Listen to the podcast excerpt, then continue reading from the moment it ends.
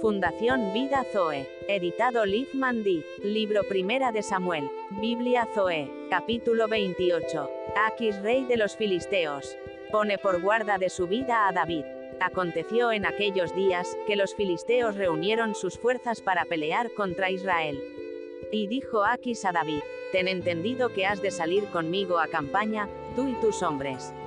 Y David respondió a Aquis, Muy bien, tú sabrás lo que hará tu siervo.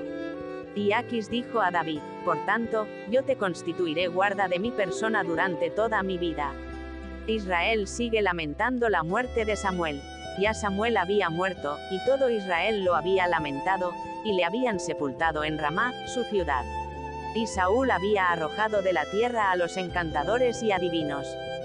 Se juntaron, pues, los filisteos, y vinieron y acamparon en Sunem, y Saúl juntó a todo Israel, y acamparon en Gilboa. Saúl se turba al ver a los filisteos. Y cuando vio Saúl el campamento de los filisteos, tuvo miedo, y se turbó su corazón en gran manera.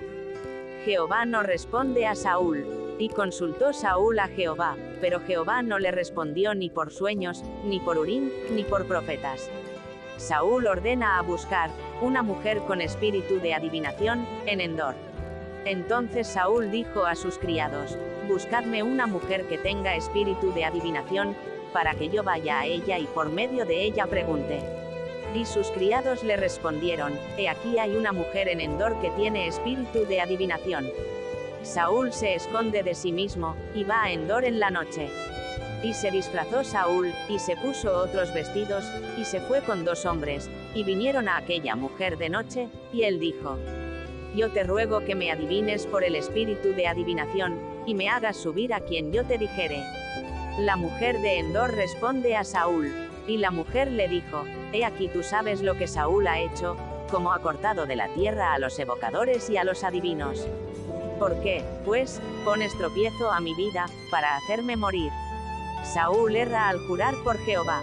Entonces Saúl le juró por Jehová, diciendo, Vive Jehová, que ningún mal te vendrá por esto. La mujer entonces dijo, ¿A quién te haré venir? Y él respondió, Hazme venir a Samuel. Y viendo la mujer a Samuel, clamó en alta voz, y habló aquella mujer a Saúl, diciendo, ¿Por qué me has engañado? Pues tú eres Saúl. Y el rey le dijo, No temas. ¿Qué has visto? Y la mujer respondió a Saúl, He visto dioses que suben de la tierra. Él le dijo, ¿cuál es su forma? Y ella respondió, Un hombre anciano viene, cubierto de un manto. Saúl entonces entendió que era Samuel, y humillando el rostro a tierra, hizo gran reverencia. Samuel habla a Saúl, y Samuel dijo a Saúl, ¿por qué me has inquietado haciéndome venir? Y Saúl respondió, Estoy muy angustiado, pues los filisteos pelean contra mí, y Dios se ha apartado de mí, y no me responde más, ni por medio de profetas ni por sueños. Por esto te he llamado, para que me declares lo que tengo que hacer. Samuel declara, la relación de Jehová con Saúl. Entonces Samuel dijo, ¿y para qué me preguntas a mí, si Jehová se ha apartado de ti y es tu enemigo? Jehová te ha hecho como dijo por medio de mí, pues Jehová ha quitado el reino de tu mano. Y lo ha dado a tu compañero, David. La causa de que Jehová no está con Saúl, es su desobediencia. Como tú no obedeciste a la voz de Jehová, ni cumpliste el ardor de su ira contra Amalek, por eso Jehová te ha hecho esto hoy. Samuel predice la muerte de Saúl y sus hijos. Y Jehová entregará a Israel también contigo en manos de los filisteos, y mañana estaréis conmigo, tú y tus hijos. Y Jehová entregará también al ejército de Israel en mano de los filisteos. Saúl cayó en tierra. Entonces Saúl cayó en tierra cuán grande era, y tuvo gran temor por las palabras de Samuel. Y estaba sin fuerzas, porque en todo aquel día y aquella noche no había comido pan.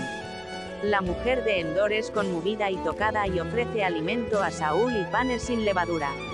Entonces la mujer vino a Saúl, y viéndolo turbado en gran manera, le dijo, He aquí que tu sierva ha obedecido a tu voz, y he arriesgado mi vida.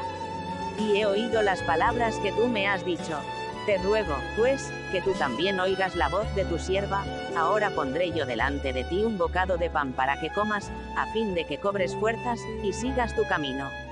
Y él rehusó diciendo, no comeré. Pero porfiaron con él sus siervos juntamente con la mujer, y él les obedeció. Se levantó, pues, del suelo, y se sentó sobre una cama. Y aquella mujer tenía en su casa un ternero engordado, el cual mató luego, y tomó harina y la amasó, y coció de ella panes sin levadura. Y lo trajo delante de Saúl y de sus siervos, y después de haber comido, se levantaron, y se fueron aquella noche.